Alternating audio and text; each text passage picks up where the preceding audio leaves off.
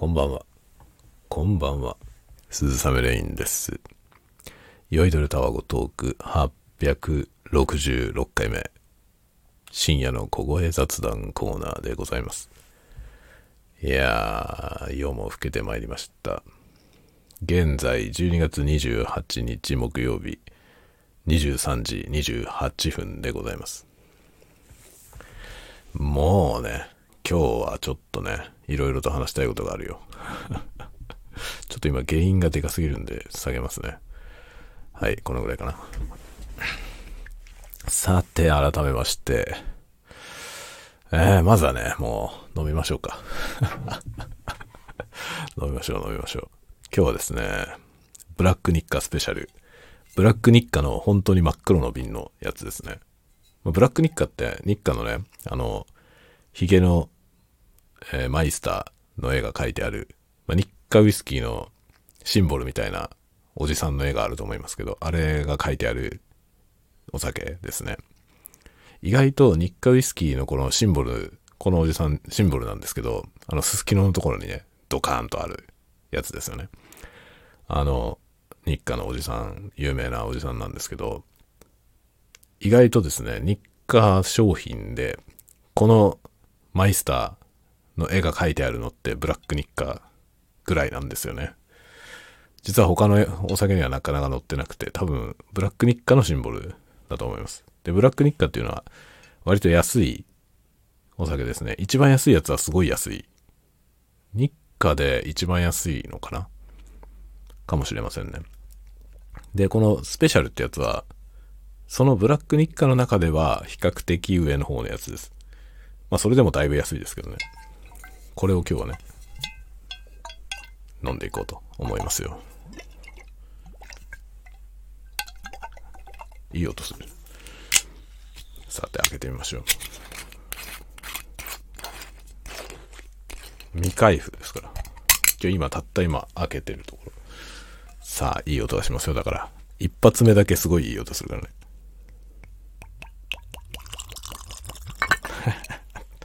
たまんないな、これ。このね、超、超いい音するのは1回目だけです。でね、今日はね、もう、大変だよ。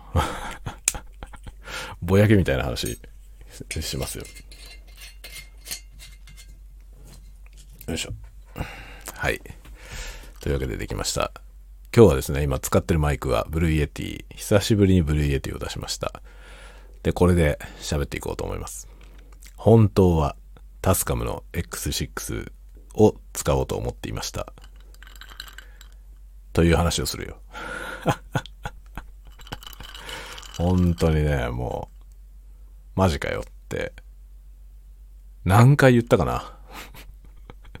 マジかよって何回言ったかな？本当に。マジかよ、タスカム。さあ、面白いそうでしょ？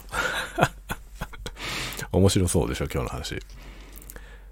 まあ、興味ない人にとってはね、あの、全然どうでもいいようなことかもしれませんけど、まあ、面白いよ。ぼやきだから。あのですね、まあ、どっから話そうかな。一応ですね、まあ、あの、ここ最近の酔いどれタワゴトークをお聞きになっていない方もいらっしゃると思うので、ちょっと前提のところから喋りますね。えータスカムというね、まあ音響機器のメーカー、ティアックっていうメーカーのね、あの、タスカムというブランドがあるんですけど、そのタスカムというブランドが、いろいろこうレコーダーとかね、マイクとか、そういうものを出してるんですよね。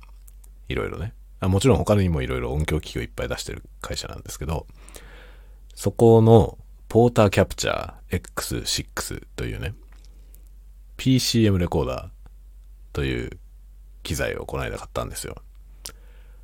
で、そいつがですね、思いのほかポンコツです。思いのほかポンコツだということが分かってきました。あのね、オーディオインターフェース機能が終わってるんだよね。あの、このね、似たようなものを、似たような種類のものをいろいろ出してるメーカーに、 ZOOM というところがあって、まあ、 ZOOM と TASCAM は割とライバルというか、あの、まあ、あるフィールドにおいてはライバルですね。フィールドレコーダーとか PCM レコーダーの領域でライバルなんですよ。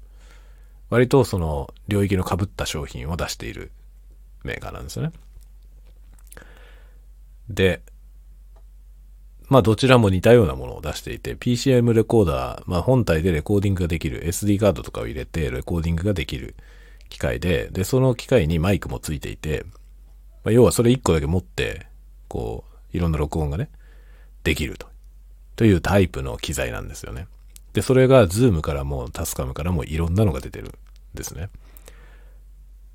で、どちらも大体同じようなことができるんですよ。で、まあ、基本的な機能として本体で録音ができる。で、マイクとして使える。で、USB 接続ができる。パソコンとかスマートフォンにつないでいろんなことができると。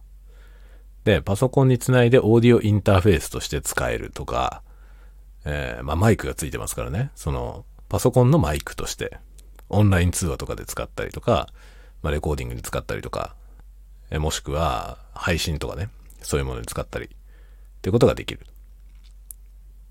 で、大体そんなことができるんですよね。で、パソコンにつなぐことができたり、え iOS のデバイス、iPod、iPad とか iPhone とかにつないで使うことができるよと。というふうになってるわけですよ。で、 ZOOM の機械はですね、今いくつ持ってるのかな僕は。えっ、ー、とですね、 ZOOM の機械は、うん、H3VR と M3 マイクトラックと F6 かなと今3つ持ってるのかな ZOOM の機材3つ持ってますね。で、この3つ、3つともパソコンでも iOS でも使えます。まあ問題ないです。全然。あ、F6 はね、iOS で使ってみたことないな。やったことないですね。でも、Zoom の M3 マイクトラックと H3VR は使いました。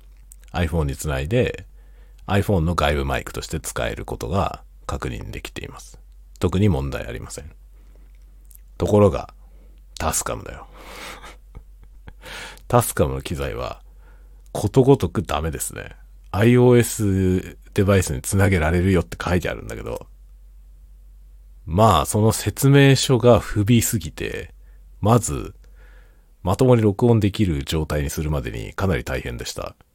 パソコンとの接続に関してはいっぱい説明が書いてあるんですよね。でも、iOS のデバイスについては、iOS デバイスの接続方法しか書いてないんですよ。で、USB の、USB を繋いだ時にね、その USB から電源を受け取る機能があるんですけど、それをオフにしろって書いてあるのね。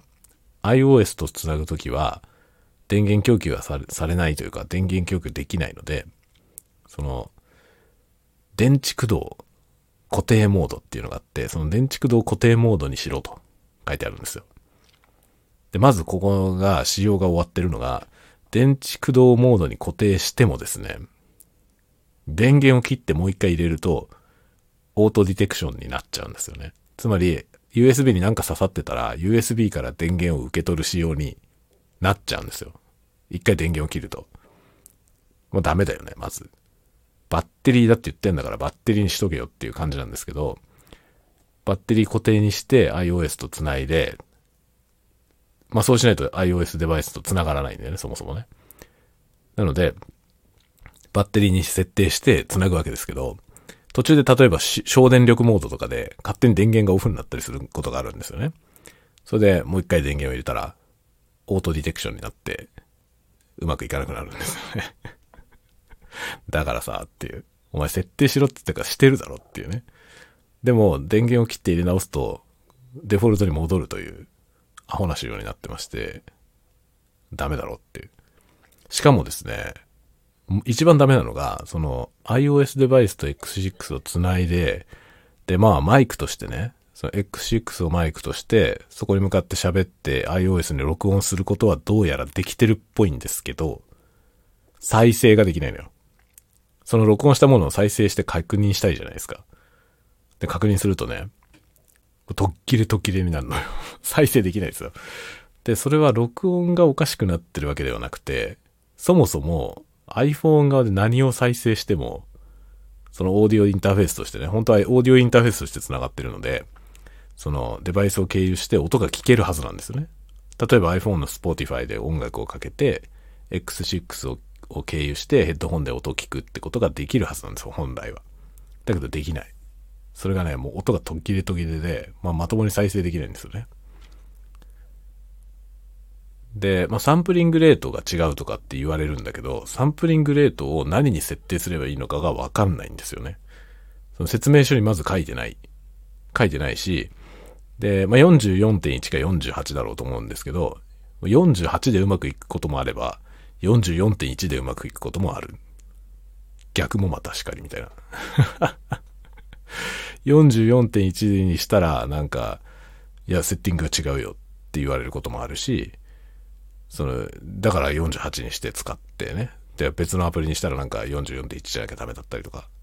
わけわかりませんね。どうすりゃいいんだよで、何をどう設定しようとも再生はできません。マイクの入力はどうやらできてるっぽいんですけど、要は録音して保存して別のオーディオインターフェースをつないで、もしくは iPhone 本体で再生して確認しないと、どのように録音されたかもわかんないんですよ。再生できないから。ダメじゃない？これ。これ完全にダメですよね。なので僕の中で、まあ TASCAM はオーディオインターフェース機能、その iOS デバイスのオーディオインターフェース機能に関しては終わってます。まあ、話になりません。 ZOOM とね、ライバル関係みたいな感じに見えてますけど、まるで話になってませんね。 ZOOM の機械ではこういうことは一回もないから。どの機種も全部問題ないです。しかも別に何も設定とか気にしてないけど、普通に使えるんだよね。そのサンプリングレートがずれてるよとかも言われたことないし。別に普通に使えますよ。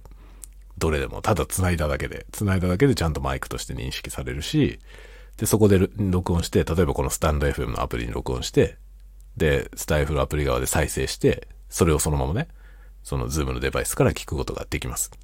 しかも今これは、 Blue Yeti で録ってますけど、 Blue Yeti で今同じようなことやってるんですね。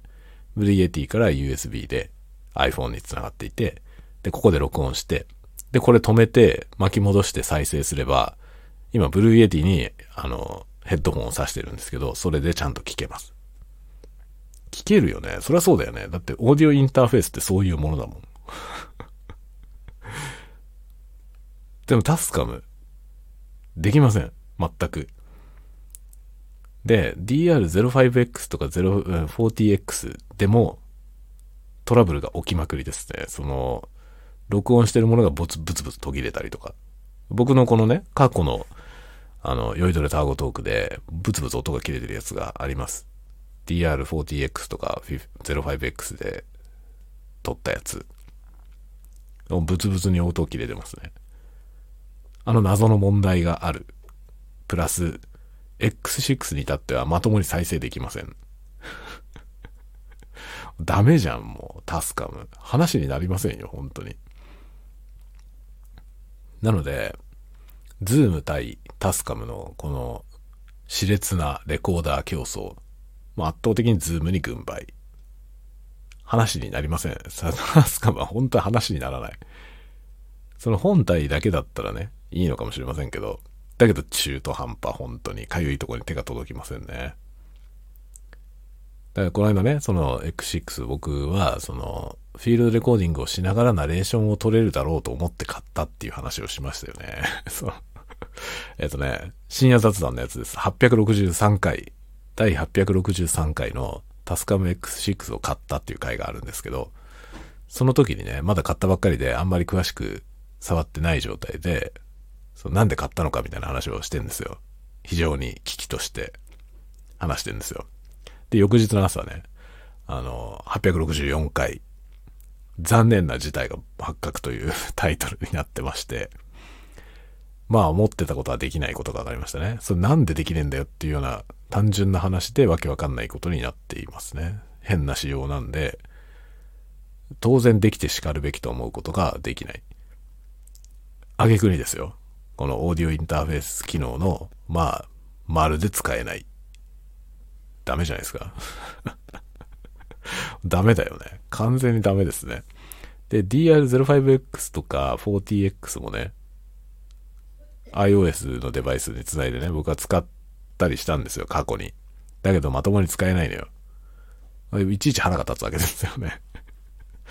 で、でもね、DR05X は今1万5000円くらい。で、えー、DR40X は2万7000円くらいですかね。定価が。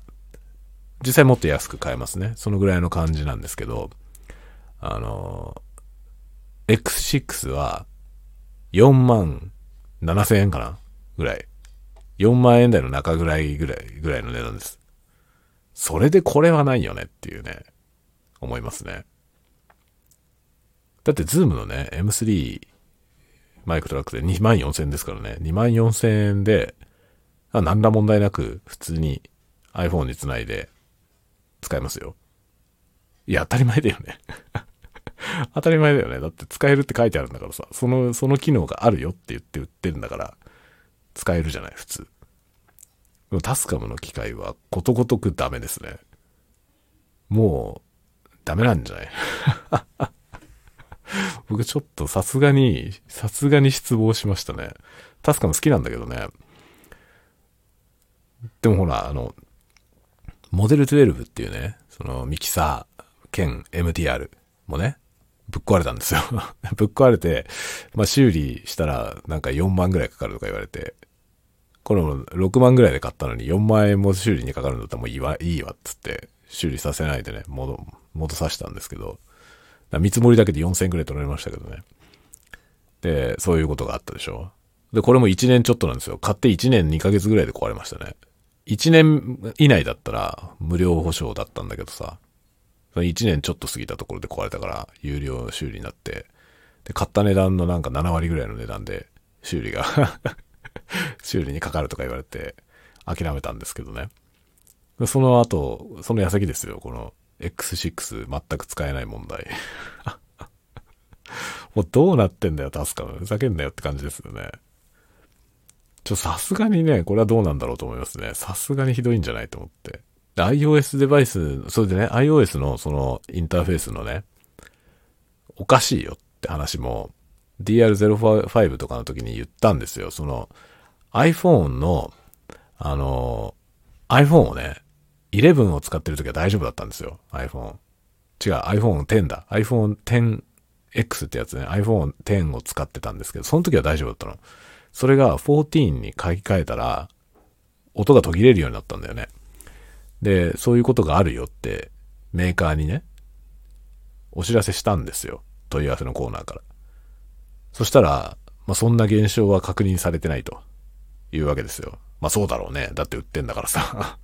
それは確認されてればもう直してるはずなんで、それは確認されてないんだろうなと思うんですけど、でも実際問題僕のとこで使えないよっていうね、話があって、で、音途切れますよっていうのを言ってたんだけど、まあ、X6 は音が途切れるとかどころじゃないんだよね。再生できないんだよ。iPhone 側の音は全くもう使い物になりません。なんかね、うっすらと来るんだよ。だけど本当にぶっつぶつにもう、ブツブツブツブツブツっていうさ、そういう細切れ状態なの。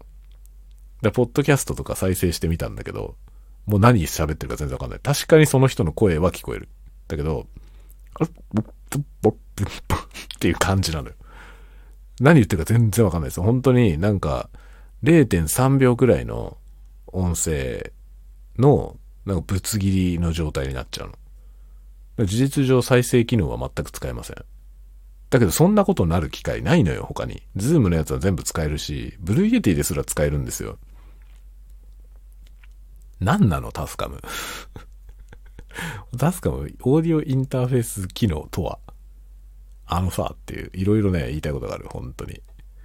何考えてんのって思いますね。しかも4万5千円もすんだよ。4万5千円。僕がヨドバシカメラで4万4千円ぐらいで買ったのよ。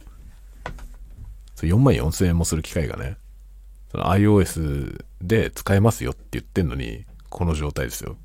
これちょっと許されないよね。やばいんじゃないかと思いますね。さすがに。なんか、これはちょっと許容できないなと思っているところです、今。さすがにひどい。なので、もうだからね、X6 はもう、あの iPhone の外部マイクとして使うことは全くもう諦めて、あいつ自身で録音しようと思います。本当はね、このスタイルでね、今これ Blue Yeti でやってるけど、ここに X6 を置いて、iPhone でこの酔いどれタワゴトークを撮りたいと思ってたんですよ。こういう使い方もできるよみたいな紹介をしようと思ってたんですよ。だできるはずだから。だけどできないっていうことを言うしかない。そういうことはできませんって言うしかないんですよ、これ。どうしようかなと思って。本当だから本当はこれをね、いろいろその使い方とかも、あの、動画にしようと思ってたんですけど、できないよね、これじゃあね。使えませんという話にしかなんないです。しかもその設定が分かりにくすぎる。そのね、詳細のマニュアルがね、まあ、あの、付属で、本体に付属でマニュアルの冊子がついてるんですけど、それは簡易マニュアルなんですよね。で、ちゃんとしたマニュアルはダウンロードで配布されてる最近のスタイルなんですけど、そのダウンロードしてきた詳細マニュアルにも書いてないのよ。iOS とのつなぎ方は、つなぎ方しか書いてない。だサンプリングレートをいくつにしなきゃいけないのかとかもわかんないし、その説明もないし、そのサンプリングレート合わせないと使えないよっていうことも書かれてないんですよね。なん、なんなの？iOS とのつなぎ方はもう本当にあっさりとしか書かれてなくて、パソコンとのやつはいっぱい書かれてるんだよね。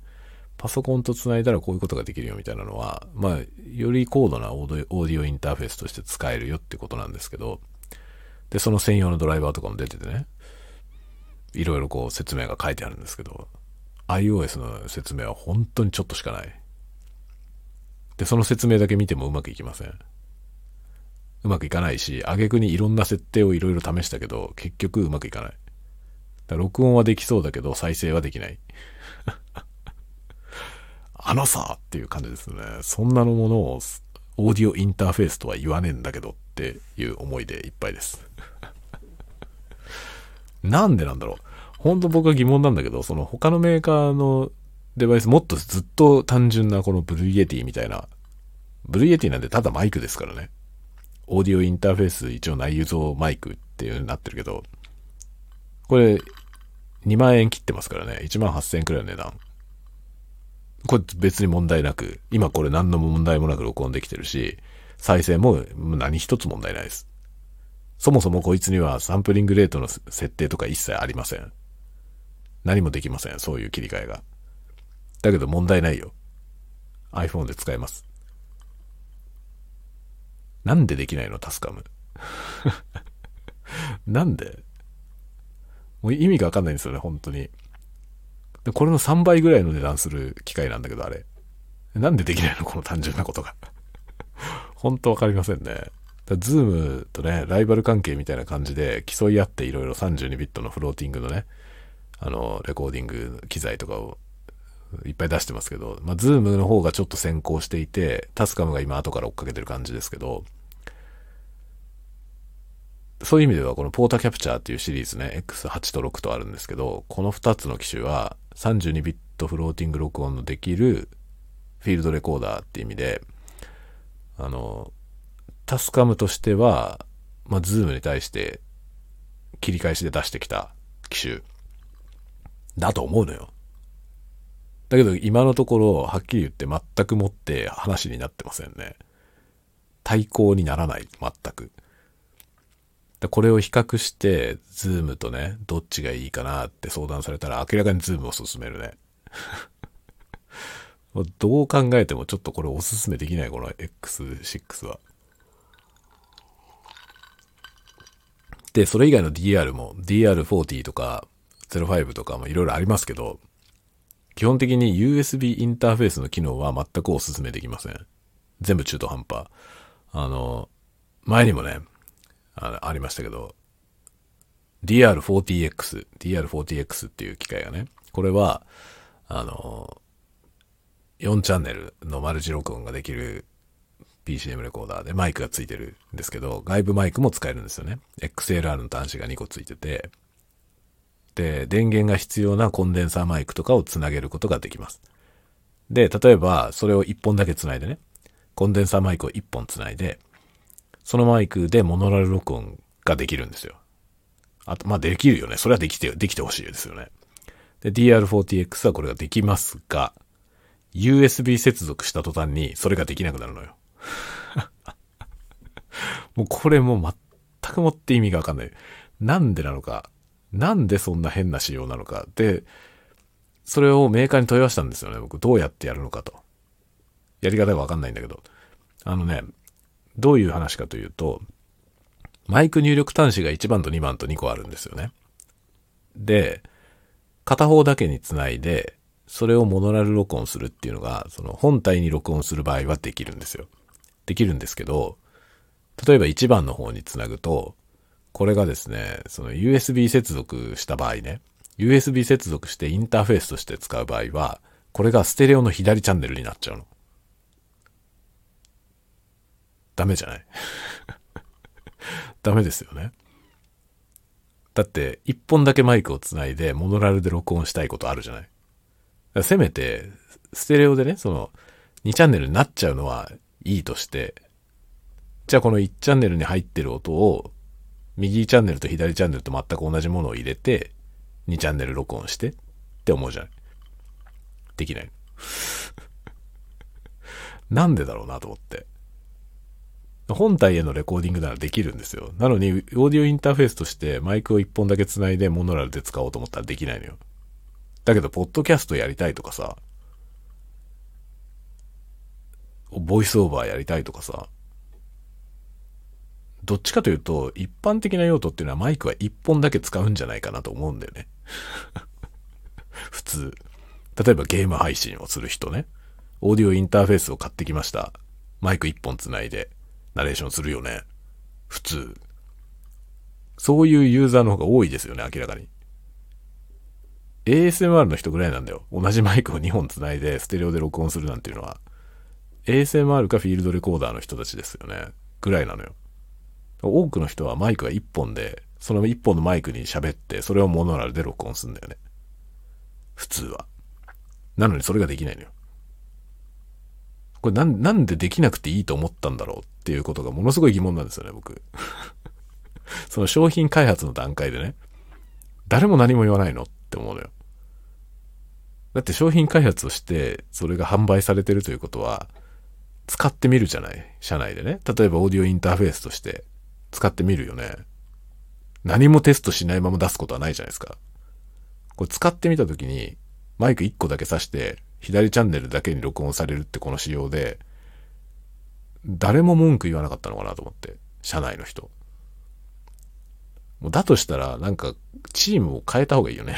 本当に。もうちゃんと実際この機械を使うような人にちゃんとテストさせろよと思うんだけど。どこ使われるかまるっきり考えてないで売ってるとしか思えないんだよね。で、今回のもそうなんですよ。X6 の、その、エクスターナルマイクインプットにマイクを挿すと、本体のマイクがオフになるというこの変な仕様。まあ、DR05 はね、しょうがないんですよ。2チャンネルしか録音できないから、外部マイクを使うんだったら本体のマイクは使えないっていうトレードオフなのは理解できます。2チャンネルだからね。レコーダーが2チャンネルだから。それはミックス、ミックスはできません。いいよ、それで。いいと思う。だけど、X6 は4トラック録音なんだよね。4トラック録音できるようになってて、外部マイクも2本させるようになってんのよ。なのに、そのエクスターナルインプットっていうミニプラグのね、とこに挿すと、本体のマイクが使えなくなるという変な仕様なのね。なんでだよ。本当に。本当に疑問なんだけど、僕はこの、この仕様でいいと思った理由が聞きたい、本当いいわけないだろうと思うんだけどね。なんでなんだろうね。それは本当に疑問なんですよ。タスカムの商品ってこういうのが多いんだよね。本当にさ、ってこの、この商品をがターゲットとしてるような人たちの使い方ってのを考えてるって本当に疑問。ズームの商品はそういうことはないんだよね。ズームから出てくるものでそんなこと思ったことは一回もないですね。みんな使う人のこと考えてるんだと思いますね。ていうか多分実際に使ってる人たちが作ってると思うんだよね。自分が使うことを想定して作ってると思いますね。だからかゆいとこに手が届くんですよね。そうそう、この機能が欲しかったみたいなのいっぱいあるのよ。でもタスカムの商品は全然ダメだよね。本当に。お前本当にこれ使うつもりあんのって、そういうのばっかりですね。DR40 の時のあの、型チャンネルになっちゃうやつはもう、マジでびっくりしました。なんでこれでいいと思ったのって。本当に本当に疑問だよね。で、そんなのさ、出しちゃってから気づいたんだったらさっさとファームウェアで直せばいいと思うんだけど、僕が質問したら仕様だって言われたのね。本当にびっくりした。まあ仕様だと思うよ。仕様でそうなってんのはわかるけどさ、この仕様でいいと思ったのはなんでなのっていうのを本当ね、小1時間問い詰めたいですよね。これ作ってる人、本当にこれ使ってるっていうのがさ、本当疑問になる。だから X6 もそうですね。これテストしたっていう感じ。本当に。本当にテストしたって最新の iPhone とかにちゃんと繋いでみてやってみたってめっちゃ思うんだけど。どうやってテストしたのか聞きたいね。俺の iPhone じゃ動かねえけど、みたいな。これは何？僕の iPhone が悪いの？そういうこと？他の Zoom の機械とか、このブルーイエティはちゃんと使えてるけど、タスカムのだけ動かないんだけど、これは僕の iPhone がおかしいの？っていうのをね、ほんとタスカムにもぶつけたいですね。お前らは本当にこれでいいと思ってんのかと。いいわけがないだろうっていうね、感じですね。オーディオインターフェースとして全く使えませんが、これでいいんでしょうか だってスタイフが録音できないってどうすんの？本当に。スタイフが録音できないんだよ。4万5千円もすんのにだよ。マジで？わけわかんないですよね。本当にわかんない。だって、2万円切ってるブルーイエティで今、今録れてるけど、みたいな。すごいいい音で録れてるけど、みたいな。ねえ、本当にひどいですよね。結局、コンシューマー的にはね、もう僕はコンシューマーでしょそのコンシューマーから見れば、この、ブルーイエティがね、こうちゃんとできてますよ。X6 はできないよ。っていう話をしたらさ、じゃあブルーイエティ使えばいいじゃないって言うじゃない そういう話になるよね。そういう話になります。X6 いらないじゃんっていうことですね。本当にね、まあだからレコーダーだからさ、まあ用途が違うっちゃ違いますよ。違うからいいんだけどさ、だけど iOS のそのオーディオインターフェースとして使えるってこれ書いちゃダメだよっていうやつですね。本当に。何でチェックしたんだよ、お前らはっていうのは、本当に思う。しかも、これに始まったことじゃないからね。DR シリーズも全然ちゃんと使えないからね。少なくとも僕のところでは使えてないんですよね。iPhone X の時は使えてた。だけど14になったら使えなくなりました。だからね、僕のもう14がおかしいのかなとも思ったよ、最初。だけど他のメーカーのものが全部使えるんだよな。あだからテクニカのね、テクニカの AT2020USB とかも別に問題なく使えるのよ。再生もできますよ、もちろん。録音したものをフィードバックして、あの、プレイバックして、聞くことができる。できるよね、普通。できなきゃ困るんだよ。本当に。だから僕が持っているその iOS の USB マイクとして使えるよって言ってる機種で、ちゃんと使えてないのは全部タスカムの機種だけなのよ。おい、タスカム大丈夫かっていう。だけど、ね、問い合わせたら、いや、うちでは大丈夫ですから、みたいな。そんな報告は受けていません、みたいな。そんな感じでしたよね。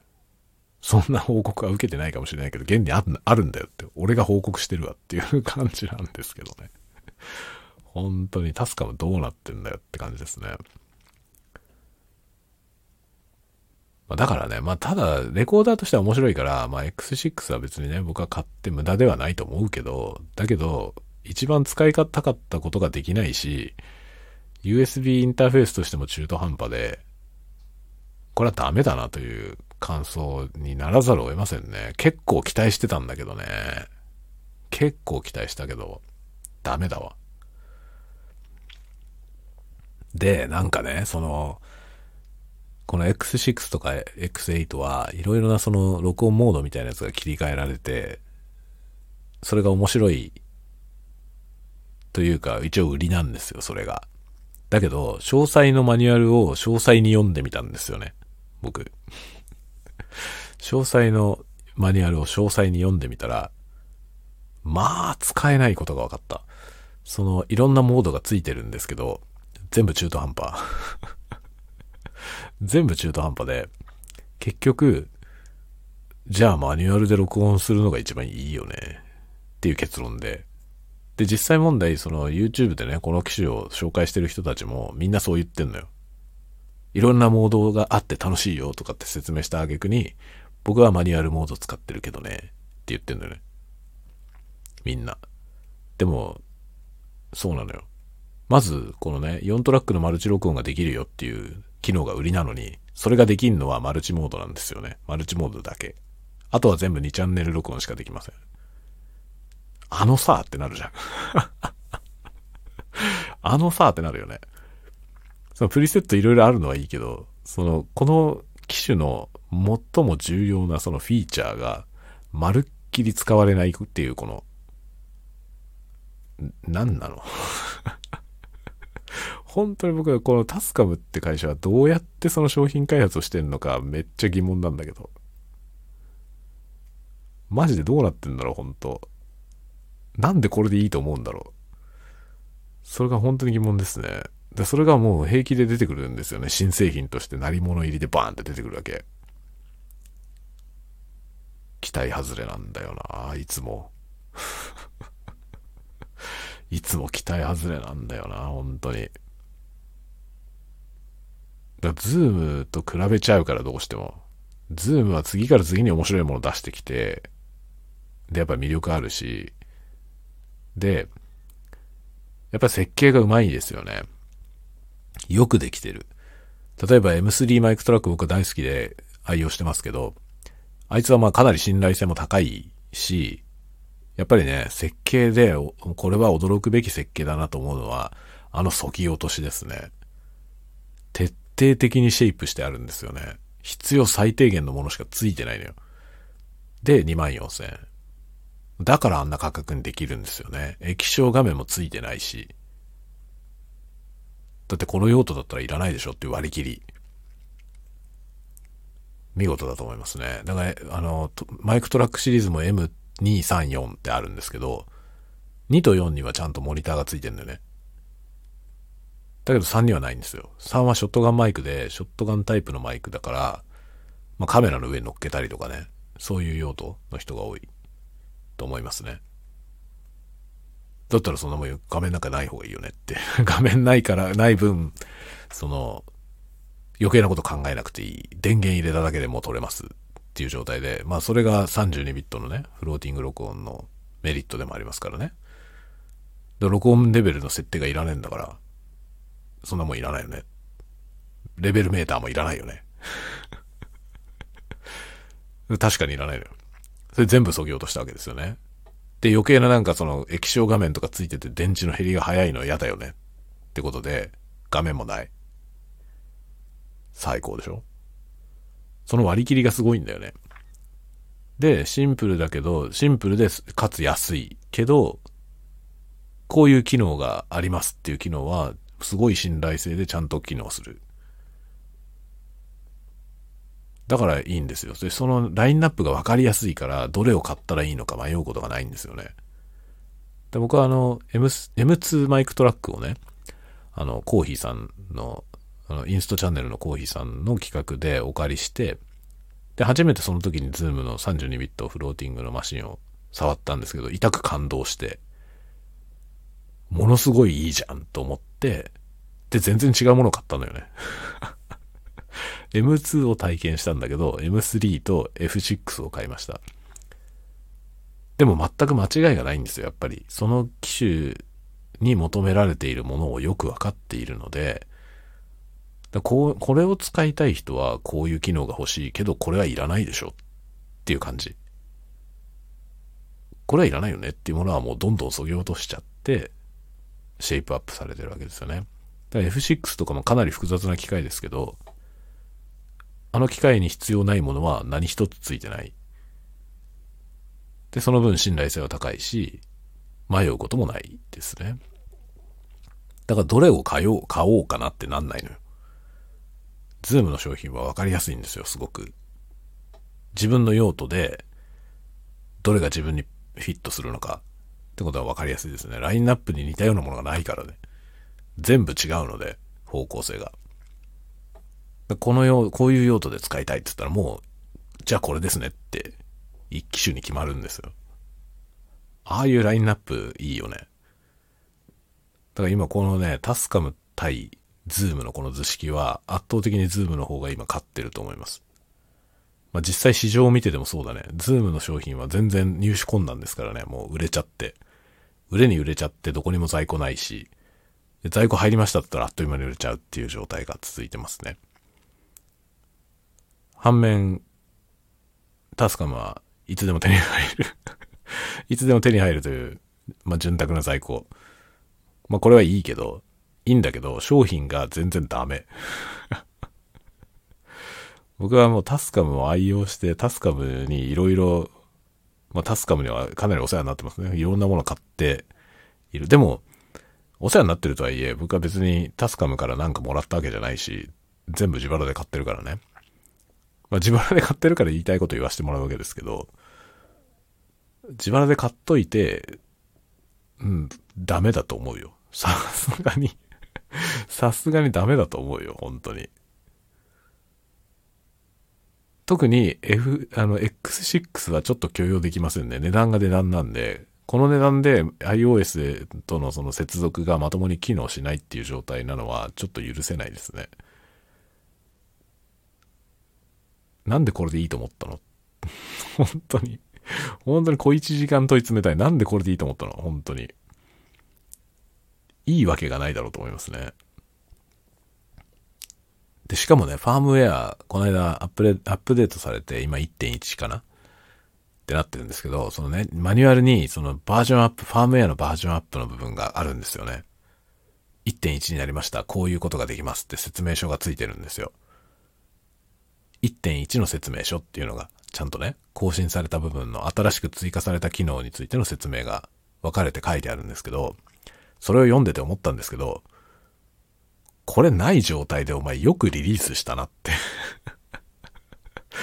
結局のところ、間に合ってなかったんじゃないのって感じですね。だから予定されてた機能が間に合わないままリリースして、それをバージョン1.1として後から追加したんじゃないのっていうぐらいに、これ全部なかったの？最初っていう驚きがありましたね。そんなもんよく売ったなって もうそんなもんよく売ったよなっていうレベルなのよ。だ値値段は変わんないわけだからね。高すぎる。はっきり言って、内容に比して値段が高すぎますね。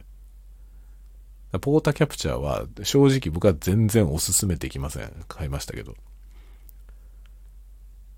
8を買わなくてよかった、本当に。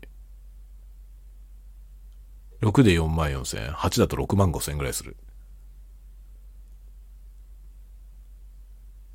これは買ってはいけないやつだよ。買ってはいけない。マジでズームを買った方がいいです。ズームの機械の方がはるかにいい。多分ね、一番いいのは F3 とかで F3、ズームの F3 になんか適当なちっちゃいマイク2本買って、で、フィールドレコーダー、フィールドレコーディングシステムを作るのが一番いいんじゃない？と思います。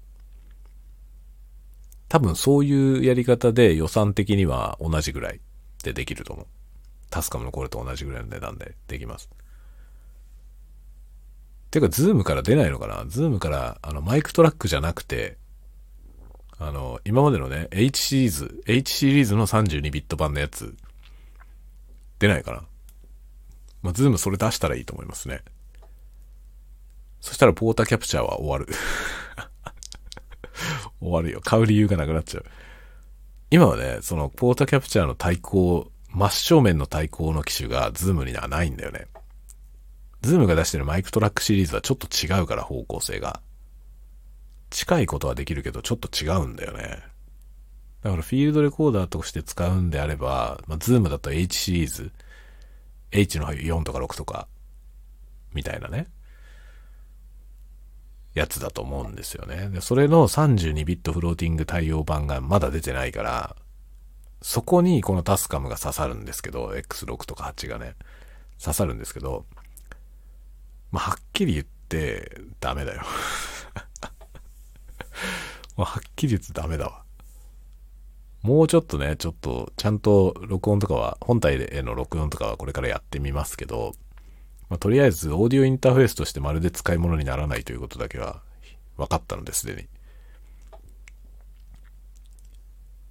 こっからですね。こっから先、まあ、どのように挽回するか。でも、まあ、どう挽回したにしても僕はちょっと4万4000円に見合うものだとは思えない。4万4000円の分の、その、どこにそのコストがかかってるのか。かほとんど使えないこのアプリケーション。その切り替えてね、なんとかモードっていうね、のができるけど、その簡易プリセットでしかないんですよ、ただの。それをアプリケーションとか言っちゃって、そのね。で、画面構造が無駄に違うんですよね。無駄になんか違う雰囲気になって、アプリケーションとか、あ、これに金がかかってんだよね。だけどそんなもの全然本質に関係ないんですよ。だからそのコストのかけ方も間違ってんの。少なくともなんかズームとタスカムと比べたときに、タスカムのこの、特にポータキャプチャーのこの2機種、X6 と8は、はっきり言うと、プロフェッショナルの道具ではない、と思いますね。ズームの M3 とかは完全にプロの道具なんだよね。その、大衆向けの派手さとかが一切ないですね。そういうものはいらないから、そぎ落としちゃったわけですよね。だってショットガンマイク、ね、ショットガンマイクにレコーダーついてたらいいなって思う人が、なんかきらびやかなフルカラー液晶とかいらないよねって多分そういう発想だと思いますね。だからそういうシンプルな作りなのよ。だから X6 とか X8 はでかい画面がついてて、で、カラーの液晶なんですよ。で、タッチパネルで。正直いらないんだよね 正直いらないのよ。本当になんかそのタッチパネルである必要は全くない。で、しかもね、その、さっきやってて、早速思ったんですけど、X6 で、その、ユーザーセッティングみたいな保存できるんですよね。で、ユーザーセッティング保存できるんですけど、上書き保存ができないのよ。で、プリセットは3つ保存できるようになってるんだけど、その時空いてる一番若い番号のやつに入るの。だから1番が空いてれば1番に入るし、1番が埋まってれば2番、2番も埋まってれば3番、全部埋まってると書けないみたいな。で、削除することができるんですね。で、削除しないと削除されないのよ。だから1番に入れたいなと思ったら、1番を削除してから設定をして1番に書き込むっていうやり方をする必要があるのね。で、この削除が画面の長押しってなってるの。なってるんですけど、タッチスクリーンが無駄に精度が高いんで、長押しすることが難しいんですよ。例えば親指をポンって置いて、そのまま押してると、ちょっとこのね、親指の当たる面積が、例えばさ、その、軽く触れてる状態からちょっと押しちゃうとさ、こう指の腹がね、こう潰れて、より広い面積がこう当たるじゃないですか。画面に。そしたら動いちゃうのよ。画面が。で、動いちゃうと長押しにならないんですよね。で、この長押しが異様にシビアで そのね、作っちゃったプリセットを消すのがめっちゃ大変だったの、さっき。超イライラしました。何これ だからいらねえんだよ、こんなタッチパネルは。本当にね、物理ボタンでして、してくれと思いましたね。物理ボタンでなんとかできるようにしてほしいですね、本当に。このクソどうでもいいタッチパネルと、そのフルカラー、いらないフルカラーね。そんなカラフルである必要は全くないんですよね。そのフルカラー液晶。全くいらないんですよ。で、しかもそのぐるぐる回していろんなプリセットが選べる。そのプリセットも、まあ、基本的にいらない。全部制約がでかすぎて使えません。だから結局最終的にマニュアルしか使わないんだよ。じゃあいらねえじゃん、他の本当にね、いらねえじゃんって感じなの。全部いらない。その、なんかポータキャプチャーらしさになっているその画面。全部いりませんね。こういうことじゃねえんだよ、求めてるのは。っていう感じ。だからね、全くもってプロ向けじゃないです。プロ向けの機材とは言えない。プロの仕様には耐えませんね。あの、安定性もないしね。信頼性もない。その USB インターフェースの機能のこの信頼性の低さはちょっとびっくりするぐらいのレベルだし、で、そのクソどうでもいいアプリ満載で、もう全部いらない。もう全部いらない上に、それのおかげで設定がややこしい。どうなってるかよくわかんない。で、まあマニュアルモード、結局マニュアルモードしか使わないんで、じゃあその余計な画面が全部邪魔。最初からマニュアルモード一択にしといてほしい。で、しかもその設定がプリセットを保存できるとか言ってるけど、その保存される項目がどれなのかよくわかんない。で、当然保存されてほしいそのバッテリー設定みたいなものが保存されない。全然ダメだよ。はっきり言ってポータキャプチャーはソフトウェアが終わりすぎてて話になりませんね。タスカムって優秀なソフト屋さんがいないのかもね。ソフトが終わってますね。だって僕のね、モデル6、モデル6じゃない、モデル12、モデル12が、まあ、ぶっ壊れたわけですけど、このぶっ壊れたのはもうソフトなんだよね。ソフトのバグなんですよ、これ。多分ソフトウェア的に壊れていて、その、多分ロムの書き直しみたいな話になると思うんだよね。で、多分それがもうロムって書き直せないから、結局基板の交換になると思うんですよ、これ。で、4番もなるんだよね。タスカムは本当ソフトに致命的な欠陥があると思う。だってオーディオインターフェースの機能がちゃんと機能しないのは多分ソフトの問題だよね。と思うし、なんか X6 のこのいらない、ほんとくだらないこのアプリも全部ソフトだし、ソフトウェアのそのセンスのなさ と、その設計思想のズレっぷりですよね。誰向けなんだよっていう。だ完全にアマチュア向けなんだとしたら値段が高すぎんだよね。じゃあもうちょっと安くしないと、っていうか安くできるようにすればっていう感じで。それでポップな感じで、その、そうすればさ、その間違ってプロが買わないわけよ。ガチでやりたい人は買わないんですよね。そういうその、なんだろう、苔脅しみたいな機能の、その、ファン向けのものっていうのはさ、ガチ勢は買わないじゃない。いいんですよ。それはさ、ニーズがちゃんとね、住み分けができていればいいの。それでいいと思います。だからその素人向けのものが悪いって言ってるわけじゃなくて、素人向けなら素人向けらしく作ってくれればいいんだけど、それは高すぎんだよね。だとしたらこの値段は高すぎるし、歌い文句がちょっとガチっぽいのがダメだね。それで間違ってガチ勢が買っちゃうから、こういう事故が起こるわけ。ガチで使いたい人にとってはいろんなところがダメダメすぎて、まあ不満しかないですね。って感じです。だからまあフィールドレコーダーとしてこれからね、ちょっと楽しんでいこうかなとは思ってるけど、でもまあナレーション撮ろうと思った時にラベリアマイクが使えないのは本当致命的だし、これどうすればいいんだ？本当に。これじゃあどうやって使うの？っていうね。で、4トラックの録音ができるんだけど、じゃあこの4トラックで君は何を撮ってんの？って本当思うね。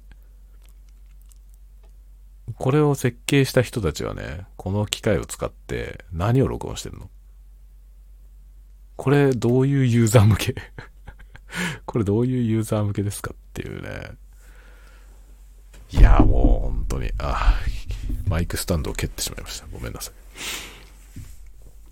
もうね、そんな感じですよ。なので、鳴り物入りで買いましたが、ポータキャプチャー X6、誰にもおすすめしません。僕は誰にもおすすめしません。これが1万4000円だったらおすすめします。この機種がね。1万4000円で売ってるんだったら、いや、これがいいよ、楽しいよ。教えますけど。まあでもインターフェースして使うならやめた方がいいよって言いますけどね。1万4000円だったらおすすめするよ。フィールドレコーダーとしておすすめします。だけど4万4000円だからね。4万4000円でこれを誰にもおすすめできない。そんなに出すんだったら M2 買った方がいいわ。M2 マイクトラック。M2 マイクトラック2万4000円ぐらいだね。4トラック欲しい。4トラック欲しいんだったら M4 買えば。ってなる。本当に。タスカムを押す理由が一個もない。この、この寂しさ。この寂しさわかる？タスカムさんって感じよ。本当に。これで僕はタスカムに何の思い入れもないんだったら、ただもうケチョンケチョンに言ってそれで終わりでいいんですけどね。愛着がああって買ったからさ。タスカムっていうメーカーに対してのなんか信頼もあるし、愛着もあって、まあ、僕はすごい昔からね、カセット MTR の時からタスカムを愛用してるから、そういうのもあってね、タスカムには、こう、ひいきにしてるんですけど、さすがにちょっとね、続きすぎだよね。全部ダメだから。DR シリーズも全部ダメだし、でもここはね、もう次はズームだな。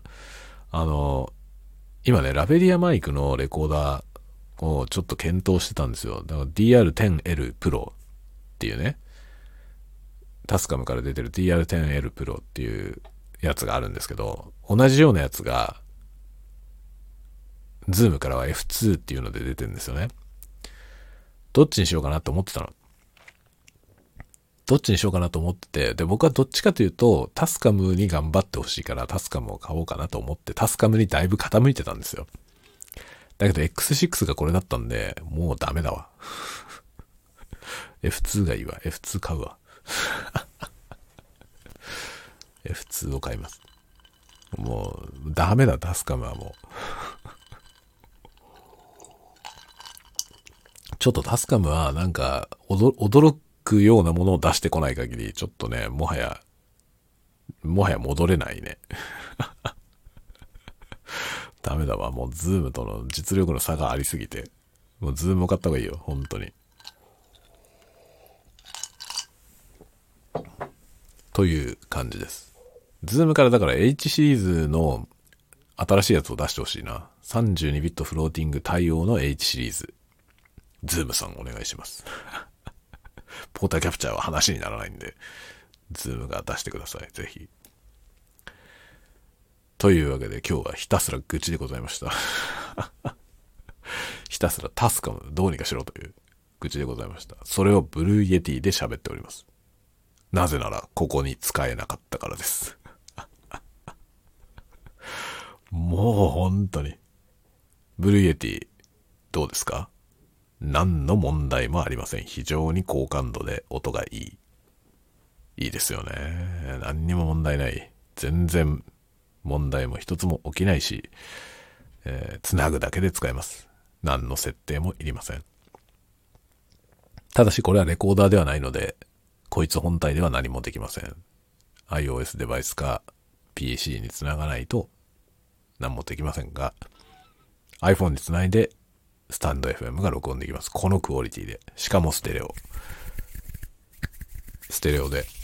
まあ ASMR マイクとしてもととても優秀なマイクなんで、これ1本で ASMR も録れ録れますね。価格は1万9000円ぐらい。今ちょっと値上がりしましたけど、それでもまだ1万9000円ぐらいで買えます。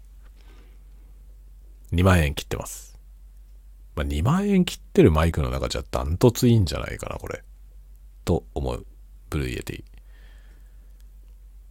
配信、配信やりたい？ Blue Yeti。Blue Yeti を、あの、カーディオイドモードにね、この、今ポーラーパターンが僕はこれステレオで使ってますけど、これモノラルのカーディオイドにできるんで、それにしておけばゲーム配信とかで、うん、もうバリバリ問題ないです。一番いい音が出る。はい。というわけで、おすすめは Blue Yeti。今一番のおすすめは Blue Yeti ですよ。 TASCAM はちょっとおすすめできないな。残念ながら でも、この正月、正月というか年末年始ね、は、あの、X6 をメインで使います。あの、iPhone を映像カメラとして使って、えー、レコーダーは X6 を使ってというコンビネーションで、この休み中、撮影をしようと思っております。またその辺をやってきてからレビューをしようかな。と思う。まあ、USB 周りはちょっと使えないけど、レコーダーとしては問題ないと思ってるので、ちょっといろんな使い方をしてみて。ただ、もうかゆいとこに届かない、かゆいとこに手が届かねえなっていうのは、すでに感じてますから、まあ、いろいろダメだ。いろいろ、まあ、値段に見合わないっていうことだけはもう結論が出てますね。その上で、えー、ちょっと使ってみようとは思ってるので、この冬休みはね、これ、こいつを使っていろいろやってみます。それもぼちぼち出していくので、ご期待くださいませ。ではではでは、今日はこの辺で。また次回のタワゴトークでお待ちしております。おやすみなさい。おやすみなさい。おやすみなさい。